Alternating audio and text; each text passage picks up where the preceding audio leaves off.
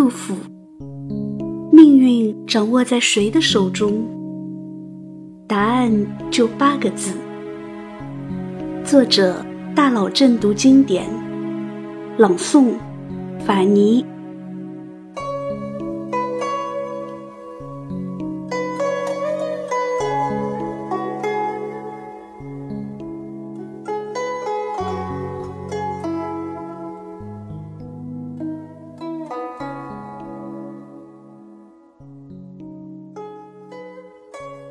府对自己的人生规划要求不算太高，官不用做的太大，部长、省长什么的就可以了。政绩也不用太辉煌，只要风气能像尧舜时期那样，就很满足了。最不济就仿效孔子，周游列国，到处宣传自己的理念。杜甫的励志语是这样写的。奉儒守官就是我的家传理想，治君尧舜上，再使风俗淳，就是我的人生目标。周氏遗忠心，孔门因未弃，就是我的儒家情怀。要是再有三分祖父杜审言作诗的天赋，三分魏晋名士的风流，三分李白的飘逸浪漫，那就更 beautiful 了。当然，还有一分，可以是英俊的外表、迷人的腹肌，或是秒杀少女的眼神。不过这些都无所谓了。拥有了前面的九分，谁还会在乎最后这一分是什么？做人不要太完美。可惜，杜甫想象中的这一切都没有发生。他活成了自己最不想要的样子。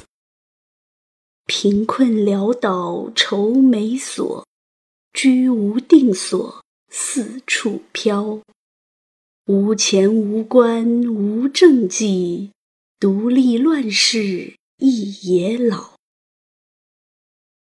可是尽管如此，杜甫却参透了人生的一个非常重要的哲学问题。命运究竟掌握在谁的手中？下面我们通过他写的三首望月诗，来了解一下他的心路历程。岱宗夫如何？齐鲁青未了。造化钟神秀，阴阳割昏晓。荡胸生层云，决眦入归鸟。会当凌绝顶，一览众山小。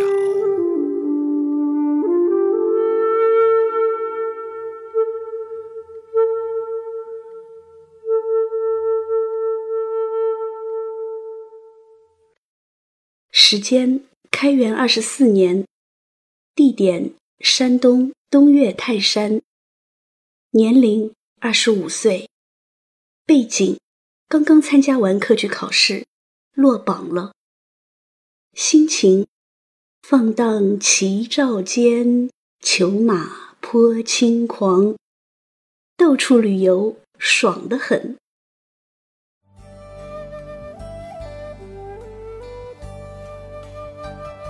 众所不知。少年时代的杜甫那是相当的骄傲，当然他有骄傲的资本。知道杜甫家十三世祖杜预的外号是什么吗？杜武库，那可是行走的百科全书啊。知道杜甫是怎么介绍祖父杜审言的吗？五祖诗冠古。自古以来，就属俺爷爷写诗最厉害。知道杜甫是怎么介绍自己的吗？读书破万卷，下笔如有神。唉，没办法，时时刻刻都那么有灵感。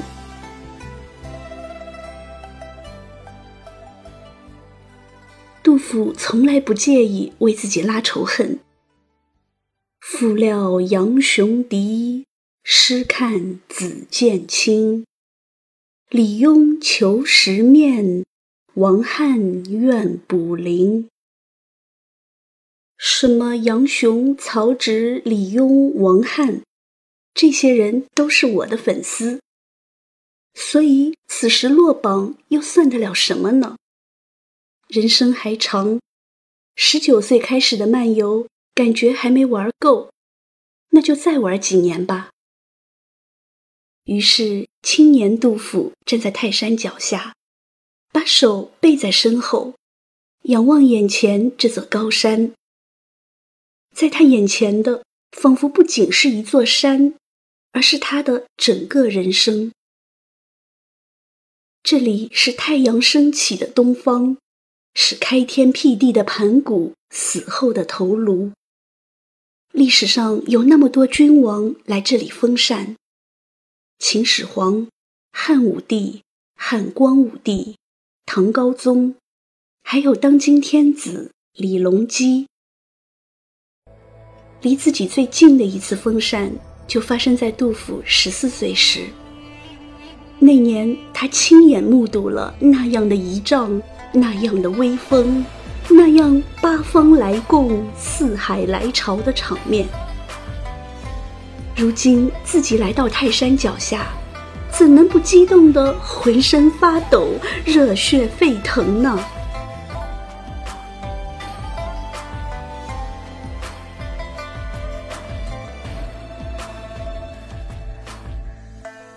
看，那横亘在齐鲁大地上的连绵青山，便是五岳至尊的泰山。上天如此偏爱这里，把所有的钟灵和神秀，一股脑的都放在了泰山的身上。泰山高耸入云，太阳照耀的一面是白天，照不到的那面。简直就像是黑夜。攀登，攀登，云雾在胸前缭绕。夕阳下，几只归鸟向朝中飞去。站在山峰之巅，向下俯视，只见群山都在自己的脚下，仿佛在向自己作揖问好。顿时，杜甫的心中。像火山喷发似的，冒出无尽的力量。他一定要攀登人生的顶峰。他向着大山大声呼喊：“会当凌绝顶，一览众山小。”大山也向他呼喊：“一览众山小。”年轻的杜甫站在这。离太阳最近的山巅，山风吹舞着他的衣角。他天真的以为，只要努力，就一定可以实现凤如守关的家传理想。望月，其二。西岳棱层耸处尊，珠峰罗丽。似儿孙，安得仙人九节杖，煮道玉女洗头盆。车厢入谷无归路，见瓜通天有一门。稍待秋风凉冷后，高寻白帝问真源。时间：乾元元年六月，地点：陕西西岳华山，年龄四十七岁，背景：因反对唐肃宗罢免宰相房管，被贬官到华州，任教育局局长。此诗为图中所写。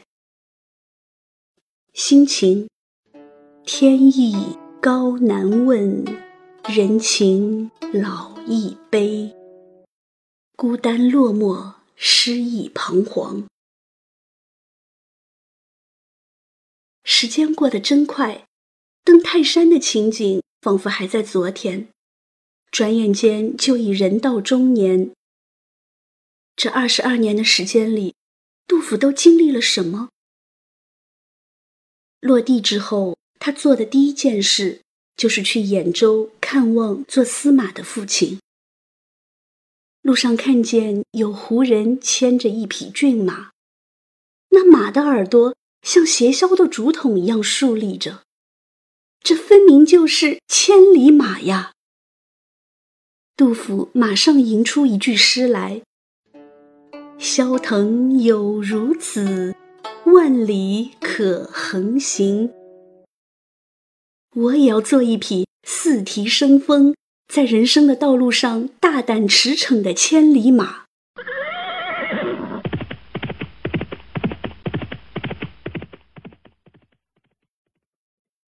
这匹一辈子都没有遇到伯乐的千里马，一直跑了八年。天宝三载四月。杜甫在洛阳遇到了比他大十一岁的偶像。过去一直拜读偶像的诗，现在终于见到偶像真人了。杜甫心中的偶像就是被唐玄宗赐金放还的李白。李白怎么那么有趣，那么有个性？他说什么，杜甫都爱听。唐玄宗和杨贵妃的八卦，爱听。聊诗歌，爱听；长安的酒好喝，爱听；道家的炼丹求仙术，爱听。杜甫和李白立刻开始携手游山玩水，醉眠秋共被，携手日同行。一个三十三岁的大男人。一个四十四岁的中年大叔，晚上喝醉了钻一个被窝，白天手拉着手一起愉快的玩耍，这场面辣眼睛。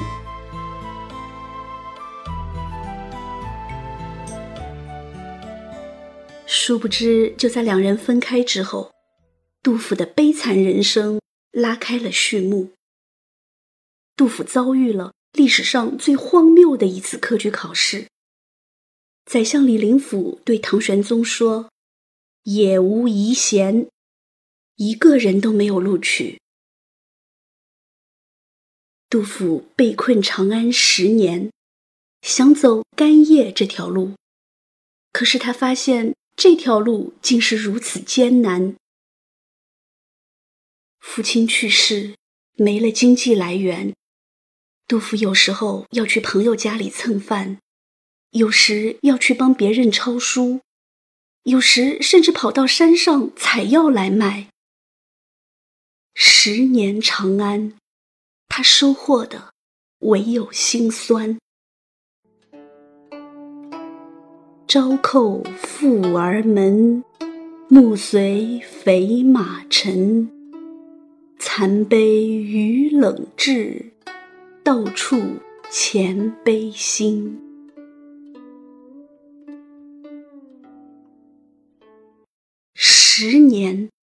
人生有多少个十年可以这样蹉跎？后来，杜甫终于做了一个掌管兵器库的小官，终于可以领工资养家了。结果，他刚回到家，就听到了哭声。原来小儿子饿死了。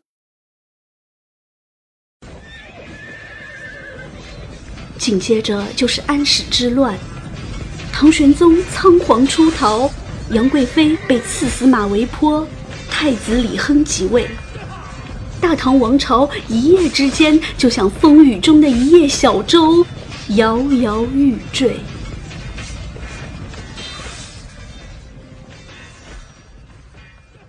杜甫被叛军抓了壮丁，又偷偷跑了出来，历尽艰辛去投奔新皇帝唐肃宗。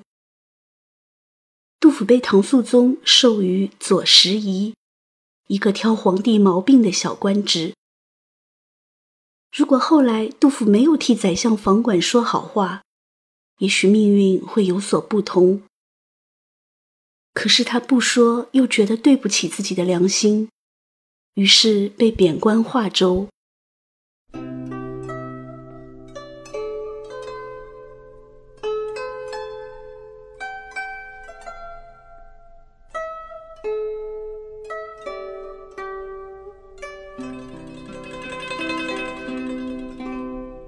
这天，杜甫来到了华山脚下，没有了当年一览众山小的豪情，也没有了万里可横行的壮志。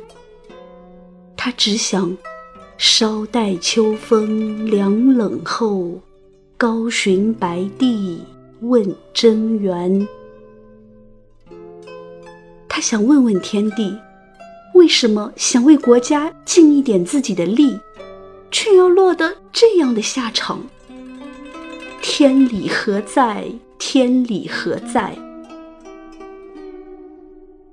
孔子说：“四十不惑。”可是为什么他即将到知天命的五十岁，对人生还是充满迷惑？朝着自己的梦想去努力，难道错了吗？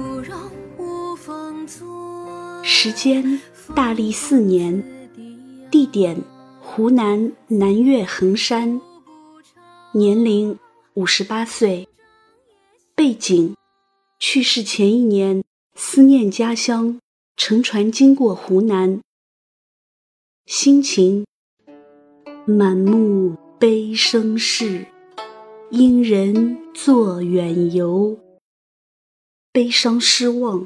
难以释怀。杜甫被贬官华州后，心情很烦躁。两年后，他就提出了辞职。一来，因为唐肃宗又听信宦官的谗言，不分青红皂白，罢免了大将郭子仪；二来，杜甫回了一趟老家河南，看到了战争给这个盛世王朝的巨大打击。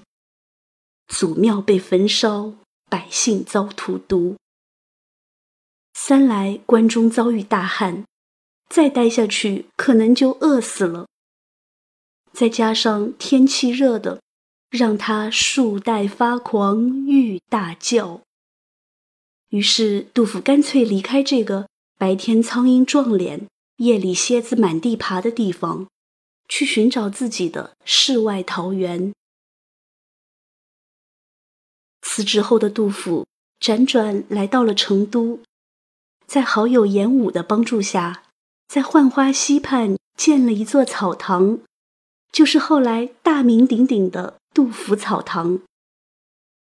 成都成了老杜小憩四年的人生驿站，草堂成了捍卫老杜肉体和灵魂的城堡。杜甫的知足心情。从下面这首小诗可以窥见一二：清江一曲报村流，长下江村事事幽。自去自来堂上燕，相亲相近水中鸥。老妻画纸为棋局，稚子敲针作钓钩。但有故人供禄米，微躯此外更何求？尽管生活安宁。老杜的心依然心系设计，可是他无能为力，只好通过写诗来排解。杜甫写了很多标题里带有“闷”字的诗，比如解闷、浅闷、波闷、释闷。这些诗被统称为闷题诗。唉，看到这些字眼。就想替老杜深深的吸口气，把胸中的郁闷全都吐出去。后来严武去世，杜甫离开成都，来到夔州，暂时安顿了下来。一天，杜甫独自登上夔州白帝城外的高台，登高临眺，百感交集。萧瑟的秋江景色，引发了他身世飘零的感慨，渗入了他老病孤愁的悲哀。于是，杜甫写下了这首堪称唐诗七律第一的《登高》：风急天高猿啸哀，渚清沙白鸟飞回。无边落木萧萧下，不尽长江滚滚来。万里悲秋常作客，百年多病独登台。艰难苦恨繁霜鬓，潦倒新停浊酒杯。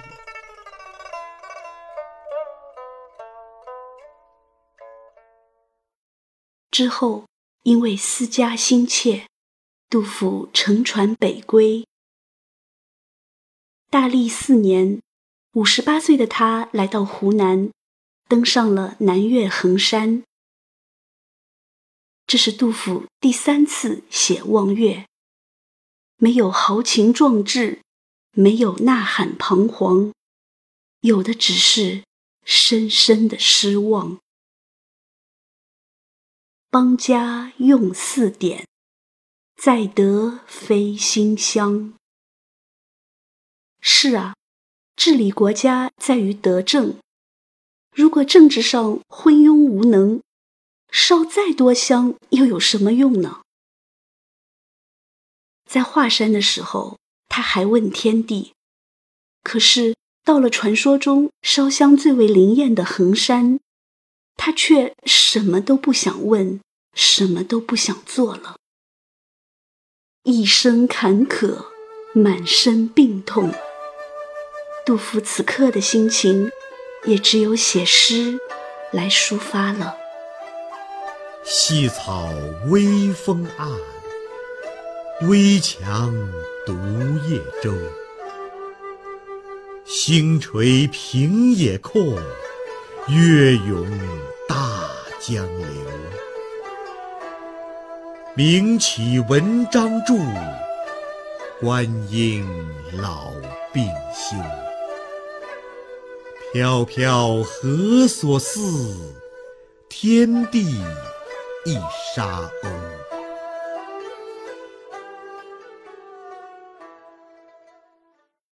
一个人的命运，究竟？掌握在谁的手中？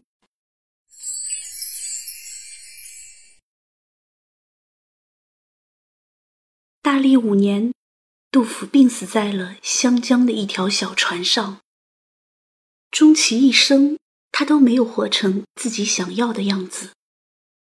治君尧舜上，再使风俗淳的理想没有实现。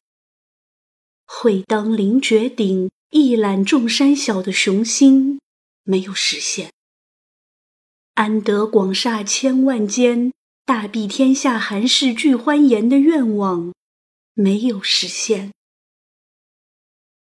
杜甫没有一个安宁的家，妻子和孩子跟着他受苦，自己到头来百病缠身：肺病、疟疾、头风、糖尿病、右臂瘫痪。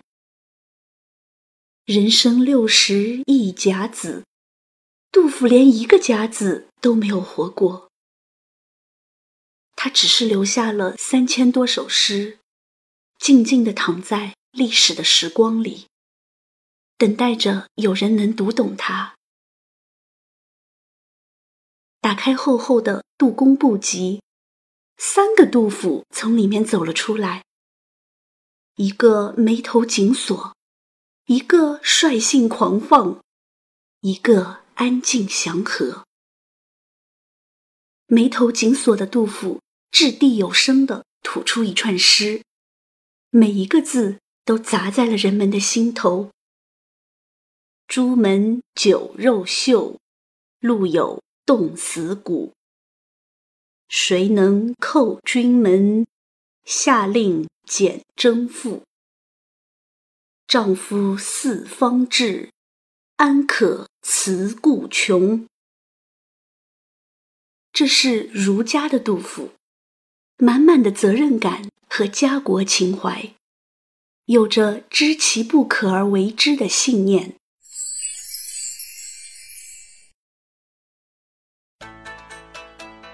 率性狂放的杜甫，呼出一串诗，每一个字。都蹦蹦跳跳，活泼快乐。仰面贪看鸟，回头错应人。莫思身外无穷事，且尽生前有限悲。玉田沟壑为书放，自笑狂夫老更狂。这是。道家的杜甫，他在寻求自我存在的意义。他抛却了社稷苍生的牵挂，尽情的享受眼前生活的快乐。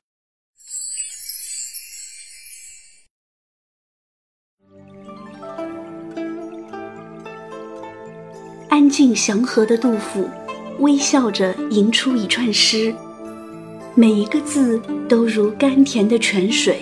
浸润着你的心房，水流心不静，云在意俱迟。夜阑皆软语，落月如金盆。深许双峰寺，门求七祖禅。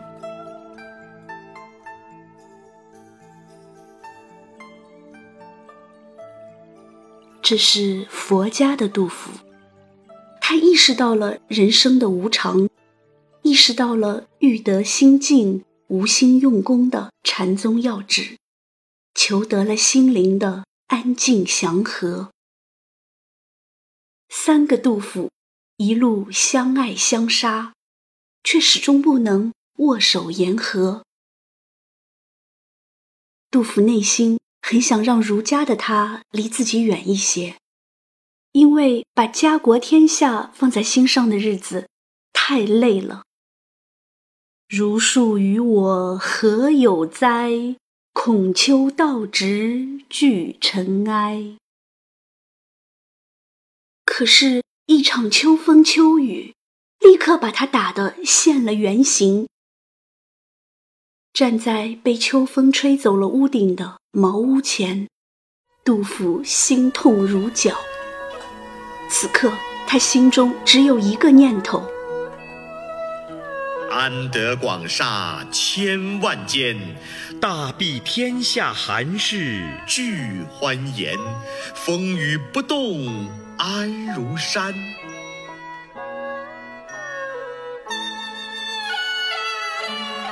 呜呼何时眼前突兀现此屋？吾庐独破受冻死亦足。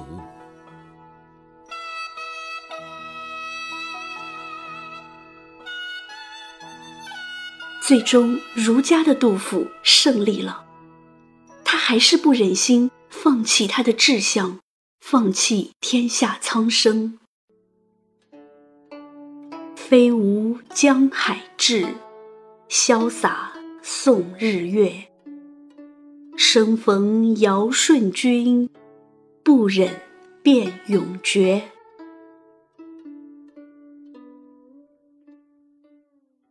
杜甫终于明白，原来命和运根本是两回事。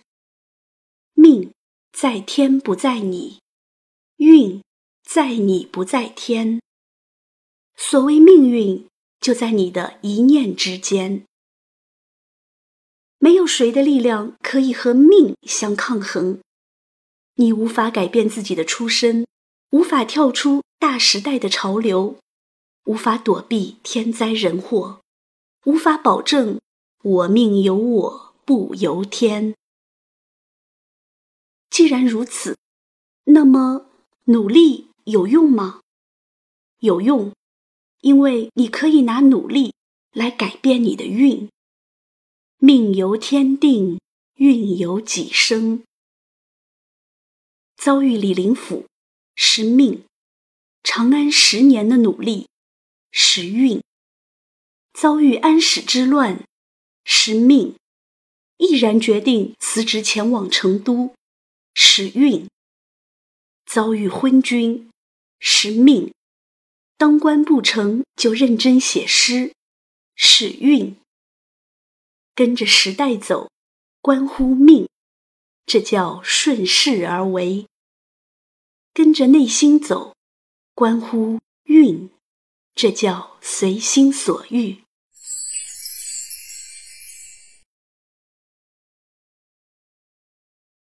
时光追溯到一千二百年前的春秋时期，泰山之巅也曾见证过一个青年的呼喊：“登东山而小鲁，登泰山而小天下。”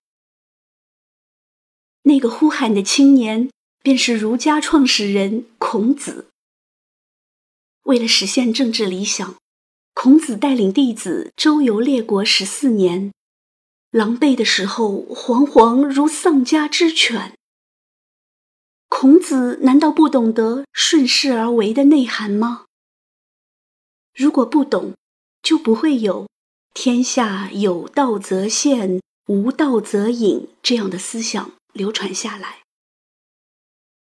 然而，当顺势而为走不下去的时候，孔子选择随心所欲，坚守内心。在杜甫登上泰山的一瞬间，他和孔子心意相通了。杜甫也选择坚守自己的内心，他始终坚信：“周氏宜忠心。”孔门应未弃，书生报国无他物，唯有手中笔如刀。于是，一个文圣，一个诗圣，在东方太阳升起的地方相遇了。